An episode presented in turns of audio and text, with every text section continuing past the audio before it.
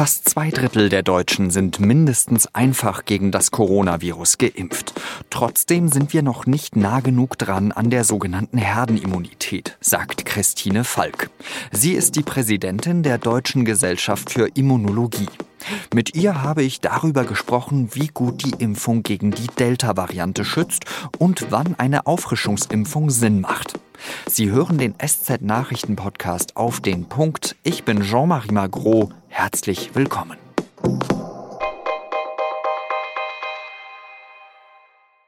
Deutschland befindet sich in der vierten Welle der Pandemie.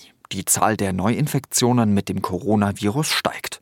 Für den Mittwoch meldet das Robert Koch Institut über 12.600 neue Fälle.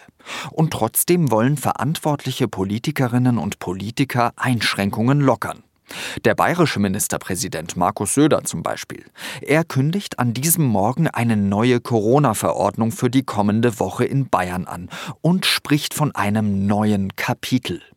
Auf der einen Seite werden wir 3G-Inzidenz unabhängig machen, getestet, genesen und geimpft, für alle Bereiche. Das heißt eine deutliche Erleichterung, aber die Testverpflichtung bleibt. Entscheidend für die Zukunft sei jetzt nicht mehr die Inzidenz, sondern wie voll die Krankenhäuser sind. Dafür führt Bayern jetzt eine Krankenhausampel ein. Söder nennt das eine Art Firewall für das Gesundheitssystem. Klar ist aber auch, einen Lockdown wird es nicht mehr geben. Das wäre auch nicht mehr verfassungsrechtlich zulässig bei der hohen Zahl der Geimpften. In Bayern wird ab der kommenden Woche außerdem die FFP2-Maskenpflicht fallen. Überall dort, wo man die bisher tragen musste, reicht jetzt auch die grüne OP-Maske. Im Supermarkt, in der U-Bahn oder im Kino. Das alles machen die Impfungen möglich. Sogar im Herbst. Zumindest geht Söder davon aus. Und auch einige andere Ministerpräsidentinnen und Ministerpräsidenten. Aber wie steht es eigentlich um die Impfungen? Wie sehr schützen sie vor der hoch ansteckenden Delta-Variante? Und brauchen schon bald alle Geimpften eine Auffrischungsdosis? Darüber habe ich mit Christine Falk gesprochen. Sie ist die Präsidentin der Deutschen Gesellschaft für Immunologie. 100 Millionen Impfstoffdosen sind insgesamt schon verabreicht worden. Können wir uns damit zufrieden geben? Also das ist natürlich ein großer Erfolg, aber das ist natürlich noch nicht der Erfolg, zu dem wir eigentlich hinarbeiten müssen. Insofern zufrieden können wir noch nicht sein, weil wir brauchen mindestens 75 Prozent der Bevölkerung, die geimpft ist. Dann haben wir einen kollektiven Impfschutz und bewegen uns in Richtung Herdenimmunität. Und deswegen ist das Ziel mindestens 75 Prozent. Deswegen ist es zwar ein toller Erfolg, aber wir sind noch nicht dort, wo wir sein müssten. Wie viel können wir denn da schon wegrechnen mit denen, die schon genesen sind? Ja, das ist genau der Punkt. Die Frage ist auch ein bisschen, wie lange sind die genesen und sind die dann immer noch so immun? Insofern kann man die eigentlich dazu rechnen, aber auf lange Sicht ist die Empfehlung der STIKO schon ganz richtig, innerhalb eines halben Jahres auch die Genesenen noch einmal zu impfen, weil dann haben die einen richtig guten Impfschutz und dann sind die auch noch ein wichtiger Teil dieses kollektiven Impfschutzes, auf den wir alle hinarbeiten möchten. Insofern sollte man denen auch sagen, sich einmal impfen zu lassen, ist dann eigentlich nochmal eine richtig gute Idee. Kommen wir mal so zu ein paar Basisfragen, die Sie sicherlich jeden Tag dutzende Male beantworten müssen. Wie gut schützen die Impfungen, die uns zur Verfügung stehen, denn vor der Delta-Variante, die gerade oder seit Monaten schon grassiert? Da gibt es unterschiedliche Daten aus unterschiedlichen Ländern, aber inzwischen zum Glück auch aus Deutschland. Die schützt sehr, sehr gut. Die sogenannten Normalpersonen, die zweimal geimpft sind, die zweite Impfung ist da ganz wichtig, sind auch gegen die Delta sehr gut geschützt.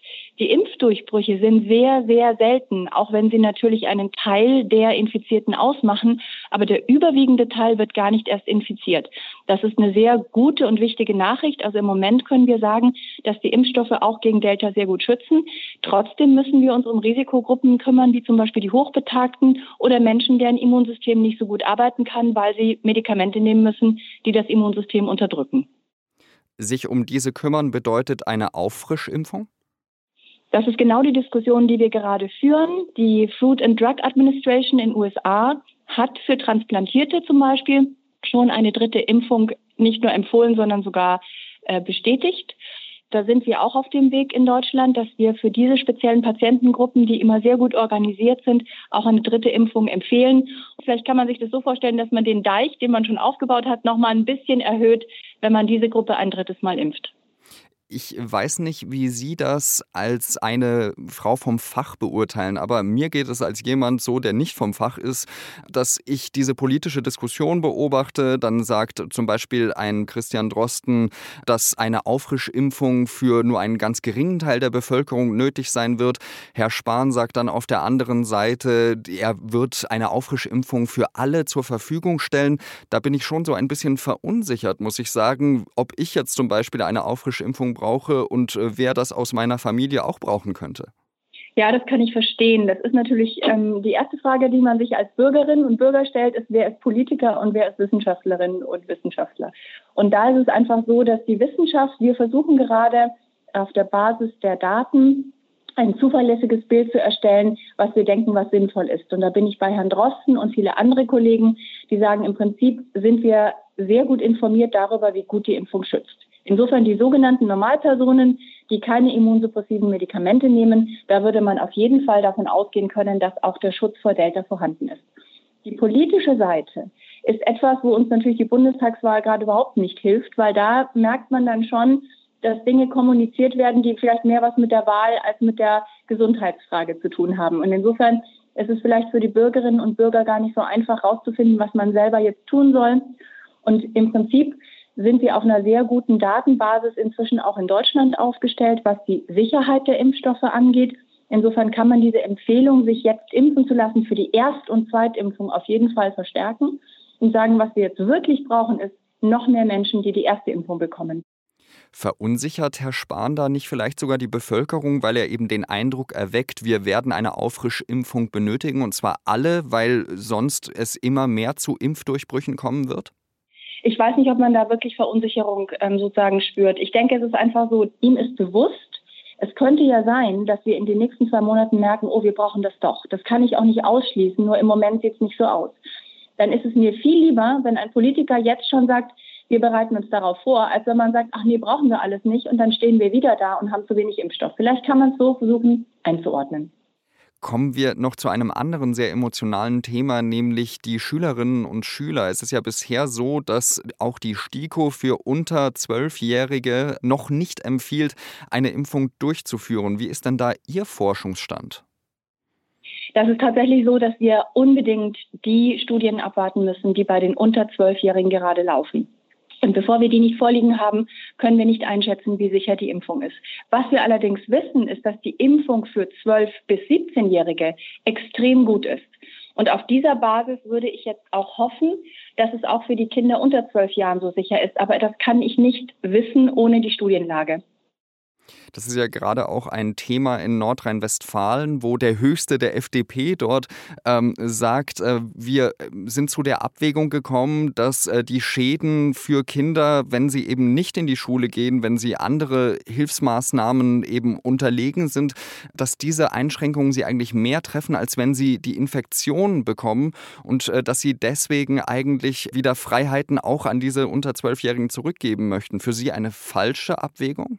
Nee, ich glaube, nicht eine falsche Abwägung, aber ich würde gerne in den Vordergrund stellen, dass es wichtig ist, die Kinder zu schützen. Und es ist genauso wichtig, dass sie ihr soziales und schulisches Umfeld haben. Das ist keine Frage. Aber sozusagen Ideal wäre, wenn wir sie dann auch nicht einem Infektionsrisiko aussetzen würden. Das heißt, wir brauchen niedrigere Zahlen. Im Moment steigen die sehr. Das macht es nicht leichter. Bei der Impfung wissen wir ziemlich genau, was passiert. Bei der Infektion wissen wir das nicht. Und insofern würde ich die Abwägung nicht so sinnvoll halten, sondern eigentlich die, ähm, die Erkenntnis, dass wir unbedingt Schule und Kita möglich machen müssen, aber sicher mit einem möglichst geringen Infektionsrisiko. Ich bedanke mich ganz herzlich für Ihre Einschätzung, Frau Falk. Ich bedanke mich auch bei Ihnen. Der Evakuierungseinsatz der Bundeswehr in Afghanistan endet in Kürze. Die Bundeswehr will an diesem Donnerstag nochmal mit vier Flugzeugen Menschen aus Kabul ausfliegen. Bis Freitag sollen dann die militärischen Kräfte weitgehend aus Afghanistan abziehen. Unterdessen hat es laut dem Pentagon in der Nähe des Flughafens von Kabul eine Explosion gegeben. Näheres ist zu Redaktionsschluss noch nicht bekannt. Zuvor haben Bundesverteidigungsministerin Annegret Kramp-Karrenbauer und andere internationale Partner vor einer wachsenden Terrorgefahr um den Flughafen Kabul gewarnt. Es bestehe ein konkretes Risiko durch die Terrormiliz IS. CSU-Chef Markus Söder sieht die Verantwortung für die schlechten Umfragewerte der Union vor allem bei der Schwesterpartei CDU.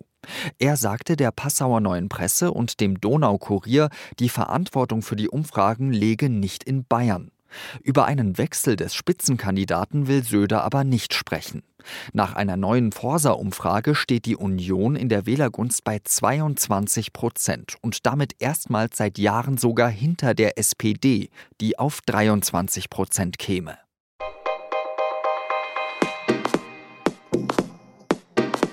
Die Sprinterin Kristina Timanowskaja ist bei den Olympischen Spielen in Tokio fast entführt worden.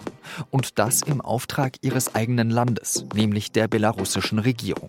Jetzt versucht sie in Warschau ein neues Leben aufzubauen. Sonja Zekri und Florian Hassel haben sie für die Süddeutsche Zeitung dort getroffen und mit ihr gesprochen. Die Geschichte lesen Sie auf der Seite 3 der SZ am Freitag.